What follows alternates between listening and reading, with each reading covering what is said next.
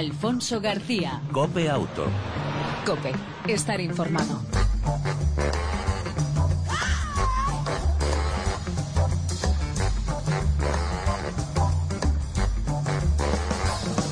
Well, you know I fell on hard times.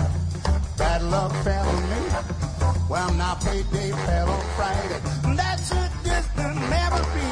Hola, ¿qué tal? ¿Cómo estás? Bienvenido una semana más a este tiempo de radio dedicado al mundo del motor, tanto en las dos como en las cuatro ruedas. Aproximadamente 30 minutos de información, actualidad, entretenimiento y opinión dedicadas, por supuesto, al mundo del motor. En el control técnico, Antonio Mora. Al volante, Alfonso García. Si te parece, arrancamos.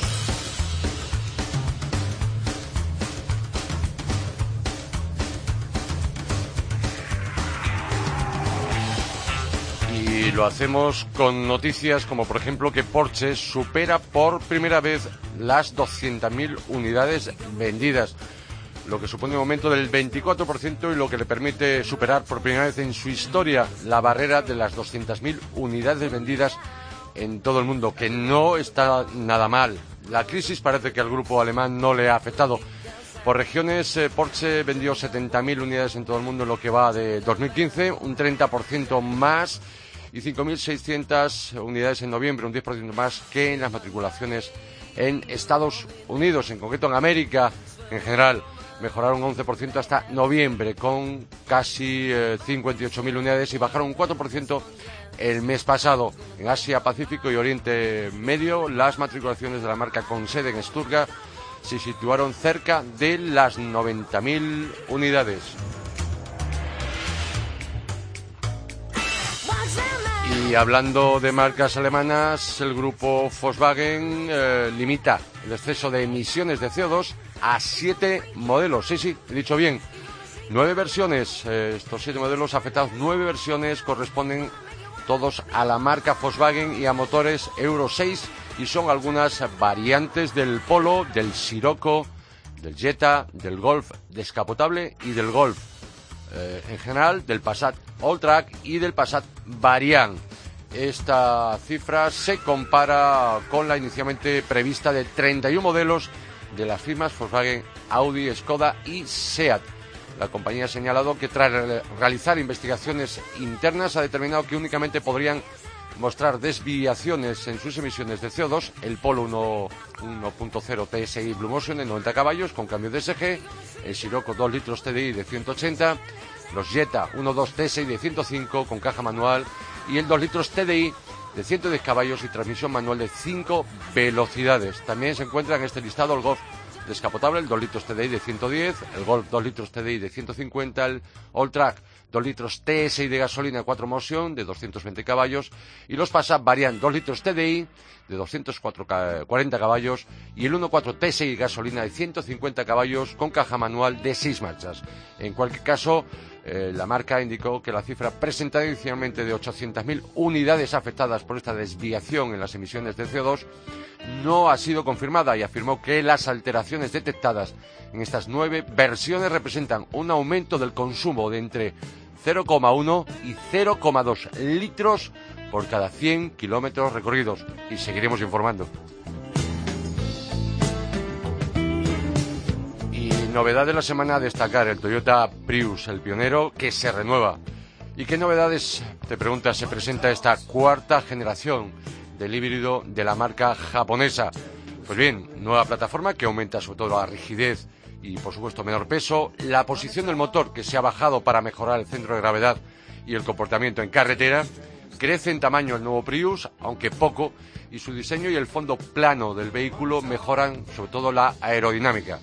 Nueva suspensión trasera que lo hace más cómodo, el maletero que aumenta 50 litros su capacidad hasta los 500, que mejora ahí mucho, mm, fantástico para aquellos que necesiten de carga y particularmente para los usuarios del taxi, gracias a una suspensión y una batería menos de menor tamaño que la anterior, que además eh, va debajo, eh, ubicada debajo del asiento posterior. También el nuevo Prius mejora el puesto de conducción eh, con mejor visibilidad, sobre todo gracias a la postura de los asientos, y se mantiene el motor de gasolina 1.8 litros con mejor rendimiento, menor ruido y el consumo medio homologados de un litro menos. Habrá que comprobarlo en su momento con una prueba. El motor eléctrico es más pequeño, 8 caballos eh, menos también eh, menos potente y mantiene la caja de cambios automática y variador continuo. Quizá lo que menos nos ha traído siempre este coche, de este modelo de Toyota realmente redondo e interesante, sobre todo para aquel que necesita utilizarlo en ciudad, en recorridos urbanos, no tanto en carretera donde los consumos de gasolina pues se disparan, se disparan de forma importante y sobre todo porque el sistema de cambio de variador continuo lo hace, lo hace un poco ruidoso. El precio, pues eh, para un modelo con la cuarta generación de este Toyota Prius, similar al actual, repito, llegará aproximadamente en la primavera, en el mes de marzo, a un precio en torno a los 25.000 euros. Pero hablaremos más en detalle de este interesante y revolucionario pionero en su día, Toyota Prius.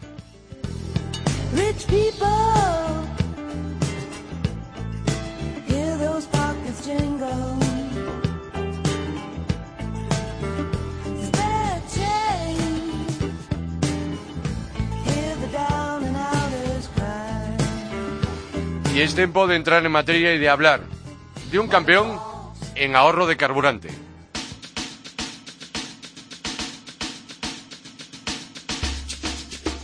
Alfonso García. Cope Auto.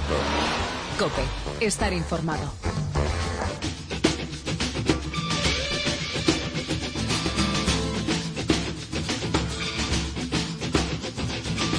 Monday morning runs Sunday night screaming, slow me down before the new year dies. Well, it won't take much to kill a loving smile and every mother with a baby crying in her arms singing, give me help, give me strength, give the soul a night I fell asleep, give me love, give me peace.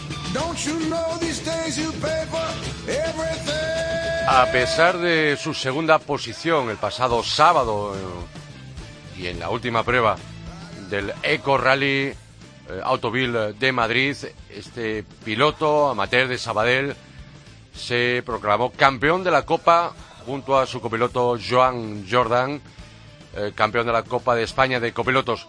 Eh, ambos con el Mercedes Clase A, 2 litros, 200, CDI, diésel del equipo Quadis.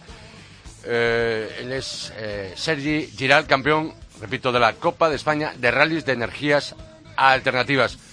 Sergi, buenas tardes, buenas tardes, bienvenido a Cope Auto. Hola, buenas tardes, buenas tardes. Sergi, enhorabuena en primer lugar. Muchas gracias, muchas gracias. El campeón de la Copa de España de Rallys de Energías Alternativas, convocado por la Real Federación Española de Automovilismo, y campeón por cuatro veces consecutivas de la Eco Series. Eh, ¿No paras? Sí, la verdad es que se me está dando bastante bien el tema, ¿no? Bien. Ya llevo cinco títulos seguidos, cuatro de las ecoseries en Cataluña, Sí. que es un campeonato único a nivel europeo.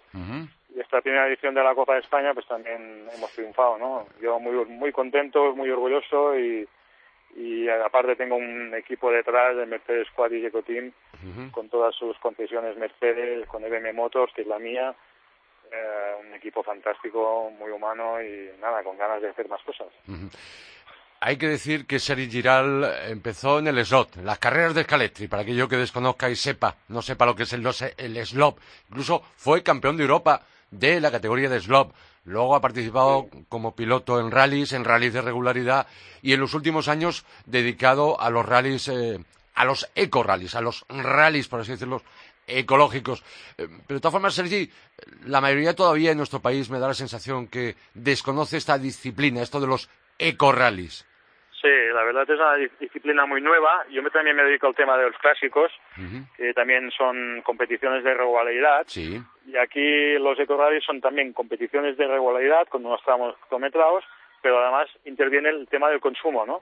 Te dan unas medias, unos tramos que tú tienes que cumplir, está todo medido a décima y además tienes que estar dentro de unos consumos mínimos, ¿no? Y yo así estoy en una tarea muy difícil porque mi Mercedes no es de los que consume mucho menos, sino es de los que consume más y he tenido el doble handicap, ¿no? Pero bueno, lo hemos, lo hemos Sol- hemos regresado bien, ¿no? Ya lo, que- ya lo creo, ya lo creo. Eh, Sergi eh, de- decía que son desconocidos, obviamente, y consiste, obviamente, en eso. Eh, el pasado fin de semana aquí en la Comunidad de Madrid, un rally difícil, complicado eh, para vosotros, que a pesar de ello, a pesar de ser segundos, lograbais eh, alzaros con ese título de campeón. Sí, llegábamos a Madrid con un punto de ventaja sobre los dos perseguidores míos, un compañero mío, Dani Mesales, y otro equipo de Gerona. Nada, un punto era nada, ¿no? El que ganaba ese rally era el que se llevaba el título, ¿no? Empezamos fuertes el sábado, tuvimos una un pequeño despiste en tema de interpretar las penalizaciones y nos sacaron 30 puntos que, que tuvimos que remontar, ¿no? Fue toda una epopeya. El rally me gustó mucho, me encantó las carreteras de aquí, la Sierra de Madrid. Eran tramos difíciles, con mucha navegación y a nosotros nos va muy bien, ¿no? Tanto Joan como a mí, cuanto más complicado nos lo ponen, más, más estamos on fire, ¿no? Estamos mucho mejor, cuanto más noche hay, mucho mejor. Y así logramos escalar posiciones hasta lograr esta segunda posición final, ¿no? Que fue todo un éxito. En este campeonato mm, participan, si no mal me equivoco, vehículos de serie. Sí, son totalmente vehículos de serie. Son coches ecológicos que no pueden pasar de 120 gramos de CO2. Toda gente que tenga un coche que esté por debajo de 120 gramos de CO2 por, por kilómetro puede competir en este tipo de pruebas. Tú eres un piloto amateur, no vives de esto. Sí, no, no, yo soy piloto amateur, lo que pasa es que llevo la gasolina a la sangre, me creé dentro del motorsport, mi maestro fue un campeonísimo de las subidas de encuesta como Juan Fernández, si os recordáis una, Sí. una barqueta Danone, Sí. Pues esta persona ha sido mi maestro, ha sido mi paisano, y con él me crecí y bueno, y aprendí mucho de él, ¿no? Y la verdad que estoy muy orgulloso de poder ganar esos campeonatos, porque que- eso, se lo debo un poco a él. Ajá. Pues desde aquí el recuerdo a un grande, a uno de los grandes eh, Sí, del automovilismo español. De hecho, no hay nadie en España con tantos triunfos como él, ¿no? Eh, yo ahí creo que estaría más o menos, podría ser Cañellas, pero Cañellas porque suma de otras categorías, me refiero, de otras Eh, disciplinas. corre motos, canellas. Exactamente, el más completo. Yo siempre he dicho que es el piloto más completo porque ha corrido con dos, cuatro y más ruedas, incluso camiones. Sí, sí, sí, exacto. Eh, Sergi, otra, otra cuestión. En este campeonato, en esta Copa de España, como en la Ecoseries, eh, hay, tre- hay diferentes categorías dependiendo de la energía a utilizar, ¿no? Sí, hay la categoría eléctricos, que son coches full eléctricos, y después hay los híbridos y lo- los fósiles y también los otras energías, ¿no? Como puede ser el gas, Sí. como puede ser el etanol, como puede ser diferentes, ¿no? Eh, para la Copa de España está prohibido competir con diésel y gasolina, ¿no? Solo puntúan este tipo de energías alternativas como el biodiesel, que es lo que llevo yo en mi. Mercedes, y otras, ¿no? Con, con gas también. Yo quiero recordar que mi primer campeonato lo gané con gas y después me fichó Mercedes, ¿no? Ajá, ajá. Pero para puntuar por la Copa tiene que ser estrictamente energías alternativas, ni gasolina ni gasolina. Ok. Eh, después de todos estos títulos en estos últimos años, eh, tú ya has estado en el de Europa y hay un mundial también dedicado Sí, eh, sí. a, esta, a esta disciplina de, de, de ecorrallies. Eh, ¿cuál, es el, los, ¿Cuál es el planteamiento, el planning para la próxima temporada 2016? Hombre, esta pregunta es fácil de contestar, ¿no? Cualquiera la contestaría, ¿no? A mí me gustaría hacer el campeonato FIA internacional, que es un campeonato Sí. del mundo, porque creo que lo podemos hacer bien y ya llevamos mucha experiencia, ya llevamos cuatro títulos, el equipo está rodado, Mercedes Cuadris y Cotín tiene tiene ganas, pero claro, todos también tenemos que buscar un presupuesto y gente que quiere colaborar, ¿no? Entiendo. Ah, ya veremos, ¿no? La intención es hacer esta, supongo que la Copa de España también la volveremos a hacer, a ver cómo, cómo lo enfocan de cada año que viene, pero en principio a mí me gustaría dar un salto grande, ¿no? Y que me veo capacitado, la verdad, porque ya llevo tantos triunfos que también pues creo que podemos hacerlo bien, ¿no? Tanto Agustín Paya con, con el eléctrico como yo, llevamos 10 títulos entre los dos, dentro del equipo, y creo que podemos estar allí luchando, ¿no? Y además también el título de escuderías. Y aparte el título de escuderías, es que este año ha sido redondo, ¿eh? La Ah. verdad, nos, nos, levamos todo. Bueno, Y no ha sido fácil, ¿eh? Porque competir con todos los equipos vascos que había, sí. que son unas máquinas en, en temas de regularidad y gente catalana que también había, no ha sido nada fácil. Yo he ganado el campeonato para que veáis que sin ganar un, un rally, ¿eh? Sí. He sido más regular, pero no he ganado ninguna prueba. Bueno. Bueno, El campeón en cualquier caso, en regularidad, campeón en ahorro de carburante y yo no voy a poder dejar pasar la oportunidad, Sergi, de, bueno, que nos des algún que otro consejo. No digo que nos des tus trucos para poder ser campeón, pero que para aquel usuario que a diario utiliza su vehículo, da lo mismo la energía que utilice, ¿cómo se debe conducir para consumir menos? Eso sí, sin poner en riesgo su vida ni la de los demás. Bueno, dicen que el que consume menos es el que menos frena, ¿no? Pues intentar conducir sin tocar menos el freno y sin dar acelerones, ¿no? El pie tiene que ser un pie súper suave, sobre todo consumir a- a tanto si es gasolina como diésel, producto bueno. Todas estas gasolinas, y no es por nada, Sí. tienen tan baratas, esto lo que hace es mm, el coche no funciona bien y a la larga son problemas tanto de consumos como de motor, ¿no? Yo digo, cuando más buena es la gasolina gasoil, pues mejor para el consumo y sobre todo intentar encontrar el par motor que tiene el vehículo. Y a partir de aquí, cada uno que lo haga como quiera, ¿no? Pero sobre todo, si uno quiere ser eficiente, mm, ser muy cauteloso con el pedal del, del gas, pero también con el del freno. ¿no? Podríamos aplicar un poco esa, esa regla que dan también, eh, se- se- que hemos dado muchas veces aquí en Copiauto, para conducir en condiciones de lluvia o, o de suelo eh, delicado, es decir, suave, con dirección, freno y embrague y acelerador. Exacto, exacto. Si Sí, todas estas tres cosas las hacemos bien, seguro que haremos una conducción muy eficiente, ¿no? Es decir, suavidad ante todo. Suavidad, suavidad con el tacto, con el tacto en el pie. Ni muchas brusquedades, ni, ni muchos frenazos de estos que no te esperas. Tienes que ser muy suave. Pues Sergi Giral, ha sido todo un placer eh, tenerte aquí en Copiauto y Pues así nada, a vosotros, de verdad, te he encantado que me llamáis y aquí estoy a vuestra disposición. conocer mejor esta disciplina que vamos a seguir mucho más puntualmente desde Copiauto y por supuesto deseamos que el próximo año puedas estar en el Mundial y, y además seguro que vas a complicar mucho la vida al resto de, de los Hombre. participantes.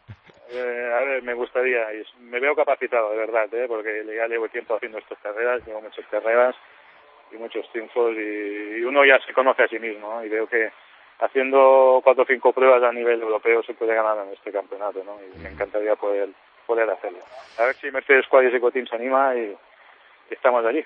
Pues enhora- a- enhorabuena, repito, a ti, Sergi, a, a tu copiloto Joan y al equipo Quadis en Mercedes por estos eh, títulos. Un abrazo y hasta la próxima. Muchas gracias, Un saludos. saludo, chao. Chao. Alfonso García. Cope Auto. Cope. Estar informado.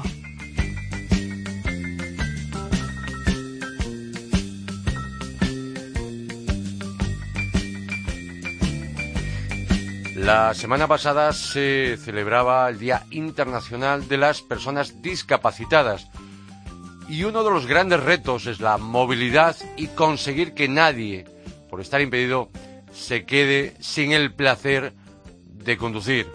Gerardo Cabañas, eh, buenas tardes.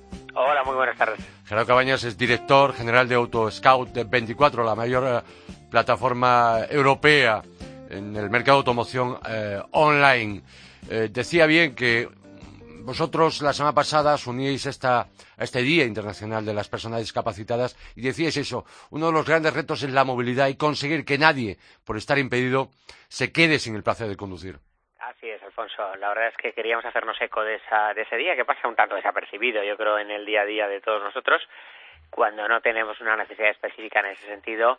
Y la verdad es que también merece la pena que por un día nos acordemos pues de todos aquellos que, que por, algún tipo de discapacidad pues, pues no pueden conducir un coche convencional. Y, y, bueno y privarse como decíamos de ese placer de conducir o de esa necesidad de movilidad que, sin duda todos tenemos Eh, Gerardo, hablemos de cómo adaptar el vehículo a personas con discapacidad. Pues eh, bueno, la verdad es que la solución eh, ni muchísimo menos es única eh, eh, y hay multitud de adaptaciones en función de, Sí. de las distintas discapacidades de las personas, ¿no? Pensemos que hay gente pues que con una, bueno, pues, pues, sin poder tener, por ejemplo, movilidad en las piernas, eh, ha de poder conducir y para ello ha de, desde poder acceder a un vehículo. Por sí mismos de forma autónoma hasta luego por supuesto pues que todos los, eh, los pedales pues estén ubicados en vez de que en forma de pedales estén ubicados en forma de mandos eh, que están al volante y que le permiten pues acelerar, frenar, embragar si es un coche manual, con un embrague hidráulico o bien, con soluciones automáticas, etcétera, etcétera. Como digo, las soluciones son, son muchísimas en función de cada discapacidad. Y hay diferentes opciones para, incluso para todos los bolsillos, ¿no? La verdad es que sí, ¿eh? Em, eh hombre, a priori, pues pues Sí. de la base siempre es un coche un coche convencional y normalmente o bien algunos fabricantes que incorporan directamente ya algunas soluciones Sí. eh, en esos vehículos nuevos o bien si alguien pues tiene eh, la, la, la necesidad de una adaptación de un vehículo que ya posee o que ha adquirido que quiere adquirir se pueden hacer y existen empresas eh, las cuales bueno pues te realizan estas adaptaciones sobre vehículos bien nuevos bien ya de ocasión y que y que pueden adaptar y puedes funcionar perfectamente con ellos Me da la sensación que en España y en Europa eh, lo de la adaptación por parte del fabricante directamente no son muchas las, las marcas eh, que ofrecen ya adapta- adaptación del vehículo directamente desde su propia eh, eh, concesionario, por ejemplo, de su propio taller. Eh, no, la verdad es que normalmente lo que hacen es, bueno, pues a, eh, lanzar algún tipo de accesorio, lanzar algún tipo eh, más bien de, de complemento que permite adaptarlo, pero, Sí. pero mm, previo paso por el taller, digamos, ya sea por su taller oficial o por un taller especializado en este tipo de transformaciones. Sin duda, siempre a la base es un vehículo convencional, es decir, no se fabrican vehículos con adaptación directamente, sino que se han de modificar posteriormente. Pero bueno, ello tampoco tiene mayor mayor problema, lógicamente, cuando se haga un, un taller con las debidas garantías y cuando, y muy importante, posteriormente Sí. eh, eh, se homologue cualquier tipo de modificación que se ha hecho. Es decir, cualquier modificación, en cualquier sentido, eh, Sí. eh, por supuesto, en este caso, pero de cualquier otro tipo que se haga sobre un vehículo, ha de pasar una inspección y ha de ser eh, homologada para por su correcto circular, vamos, para circular correctamente. Por No son complicadas las homo- homologaciones al respecto, ¿no? No, yo francamente yo creo que entre que bueno que existen kits que ya están homologados, Sí. lo que hay que hacer es instalarlos adecuadamente y una vez hecho pues se certifica como tal. O sea, la homologación no es más que una mm, digamos certificación que lo que se ha hecho pues es acorde a la, en fin, lo que la normativa en materia de seguridad eh, eh, nos pide al respecto y no no no debe ser el problema o no es el problema habitualmente. Gerardo, eh, para los que, para la mayoría, eh, es decir, la adaptación de un vehículo para ser conducido por alguien discapacitado, yo creo que es bastante desconocida en general, la mayoría desconocemos, pero hay una cuestión, uno de los elementos más importantes para un vehículo eh, que va a ser conducido eh, con discapacidad es el acelerador, ¿no? Bueno, por supuesto. Digamos que sin acelerador no hay eh, no hay coche, no, no, no puede haber. eh, podemos tener un coche sin embrague porque podemos tener un coche automático, pero sin duda sin acelerador o sin freno son dos dos eh, elementos absolutamente esenciales para cualquier conducción y que lamentablemente pues vemos como hay, en fin, numerosos casos de gente que no puede acceder a ellos a través de las piernas. Eh, y la solución es muy evidente eh, y es, bueno, pues llevémoslas en forma de mandos alrededor del volante y en eso ya hay distintas soluciones de acelerador, de freno, independientes, en una misma pieza, etcétera, etcétera, que permitan que, pues eso, que alguien que no puede, que no tiene ninguna movilidad en las piernas, pues pueda conducir con normalidad. Y se está haciendo de forma habitual, ¿eh? O sea, no es realmente, hoy en día ya no es ningún, no supone un problema. Otra cuestión importante es lo de entrar y salir del vehículo cuando uno tiene una discapacidad. Correcto, pues en este caso, pues por ejemplo, hay para sillas de ruedas, pues hay, hay vehículos que están adaptados con plataformas elevadoras. Eh, normalmente son vehículos grandes, suelen ser vehículos tipo monovolumen, más o menos grande, o monovolumen pequeño, donde lo que se instala bien en una puerta corredera lateral o bien eh, a partir del portón trasero, pues se instalan plataformas que de una forma eléctrica y con un mandito, pues pueden ser accesibles y la misma persona, como digo, de forma autónoma, que, que quizás es uno de los puntos más importantes, tiene la capacidad para poder subir o bajar del coche. ¿Podríamos decir que hay adaptaciones en la actualidad para todos? Hombre, pues todos, todos, O casi. supongo que no, pero efectivamente, para casi todos los casos, eh, si alguien por cualquier desgracia ha perdido una pierna, un brazo, un este, que no se preocupe que con total seguridad va a encontrar soluciones eh, para poder conducir y además poder conducir sin ningún problema. Y luego, pues no nos olvidemos eh, nunca que efectivamente luego existen, eh, bueno, eh, parkings en zonas cercanas donde la gente pueda eh, o sea, digo, en- en- donde la gente siempre puede aparcar esos vehículos. Suelen ser plazas mucho más amplias que las convencionales, como digo, para, para poder facilitar este tipo de accesos, que realmente necesitan mucho más sitio. Y lo que yo aquí aprovecharía para hacer un llamamiento a, todos, a todos los conductores, para que aunque muchas veces se vean tentados o nos veamos tentados de ocupar esas plazas, pues que para nada se haga, pues porque lógicamente estas personas cuando tienen necesidad de ellas eh, no es ningún capricho y no pueden ellos acceder a una plaza convencional como si podemos hacer todos los demás. En vuestra plataforma, Gerardo, eh, en Autoscout 24, repito, la mayor plataforma del mercado en automoción online en Europa. Eh, ¿Contáis también con ofertas al respecto de vehículos que pueden estar adaptados? Sin duda, sí que tenemos vehículos ya que están adaptados. No suelen ser muchos las cosas como son. Porque, no hay mucha oferta, ¿no? En principio. Francamente, no hay mucha oferta, porque como digo, esas transformaciones se han de incorporar posteriormente sobre el vehículo. Sí. Posteriormente su fabricación. Y, eh, bueno, pues la gente que los adquiere normalmente eh, pues los mantiene durante bastante tiempo. No obstante, por supuesto, siempre hay algunos de estos vehículos en oferta y se pueden adquirir como un vehículo de ocasión absolutamente convencional. ¿eh? Y por darte una idea, pues no sé, desde el rango de 15, 20 mil euros tienes vehículos, vehículos con dos, tres años de antigüedad y en buen estado que, por supuesto, pueden circular normalmente. Es decir, son precios eh, que tampoco a nadie le asuste porque no van a elevar desproporcionadamente sobre el coche, el coche sobre el precio original. De, media, aunque quizás es un dato complicado por, lo que decíamos antes, por los diferentes tipos de adaptaciones, de media, ¿en cuánto podría incrementar eh, eh, esa adaptación de, y dependiendo también del tipo de discapacidad, de media, ¿cuánto podría encarecer el, coste de ese, de ese vehículo? Francamente, Alfonso, dar una media aquí es, es complicado. Es, que es realmente complejo porque depende muchísimo del vehículo, depende de lo, pues eso, como digo, del vehículo y de la discapacidad de cada una de las personas, ¿no? Entonces, la verdad es que aquí mm, lo, todo lo que nosotros conocemos siempre son adaptaciones realmente hechas a medida en función de, de las necesidades de la persona en cuestión.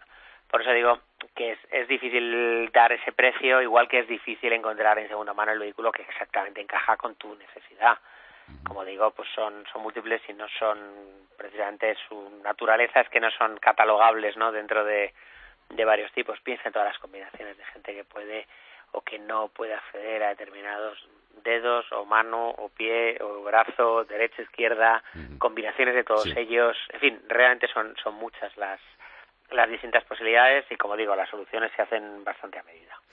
Pues Gerardo Cabañas, director general de Autoscout 24. Eh, yo no sé si ha quedado alguna cuestión por apuntar.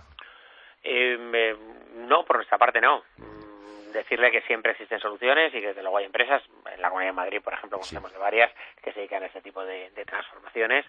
Y, por supuesto, si alguien tiene alguna necesidad, pues a través vuestro nos ofrecemos a ponerlos en contacto si necesario, claro. Muy bien, pues muchísimas gracias por atender la llamada de Copeauto y por acordaros de los discapacitados en ese Día Internacional y por contarnos, hablarnos de cómo adaptar el vehículo eh, a personas con discapacidad. Muchísimas gracias a vosotros y un saludo a todos los oyentes. Gracias, un saludo.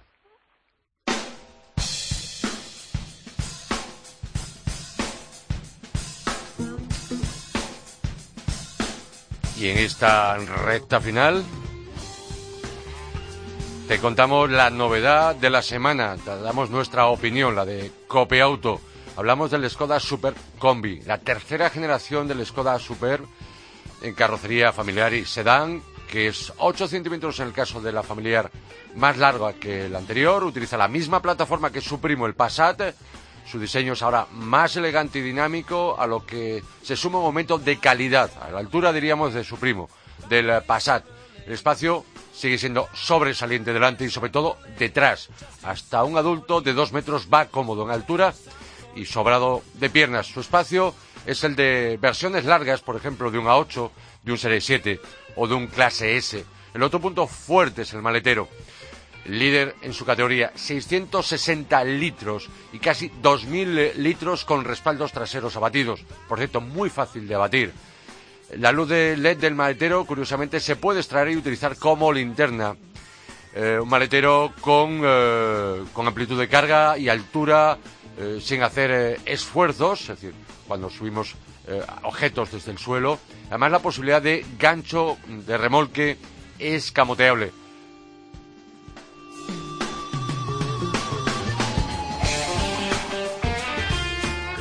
muchos detalles de lujo y eh, prácticos, como dos paraguas que se guardan en el marco o en los marcos de las puertas delanteras.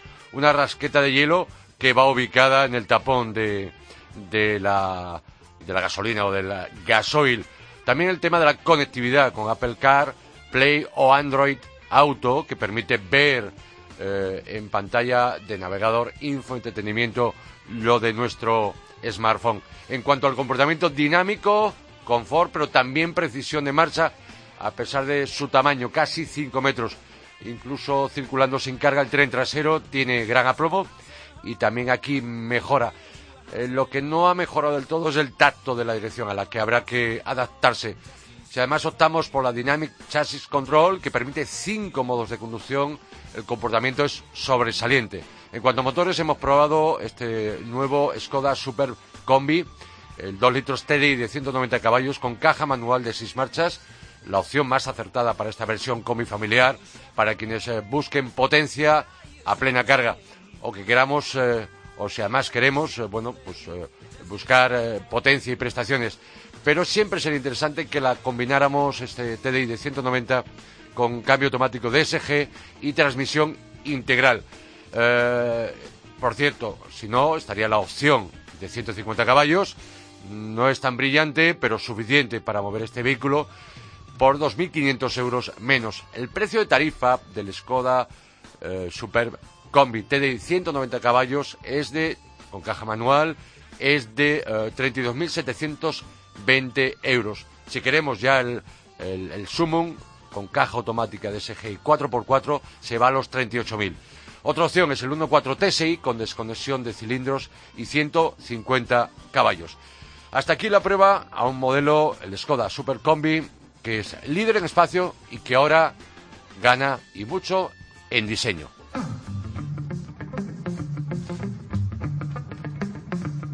En el control técnico, todo lujo como siempre, nuestro copiloto Antonio Mora. Ya sabes, te esperamos en la próxima entrega, la próxima semana. Aquí en Copia Auto. Mientras tanto, disfruta, si puedes, de tu vehículo y de los tuyos. Chao, un saludo de Alfonso García.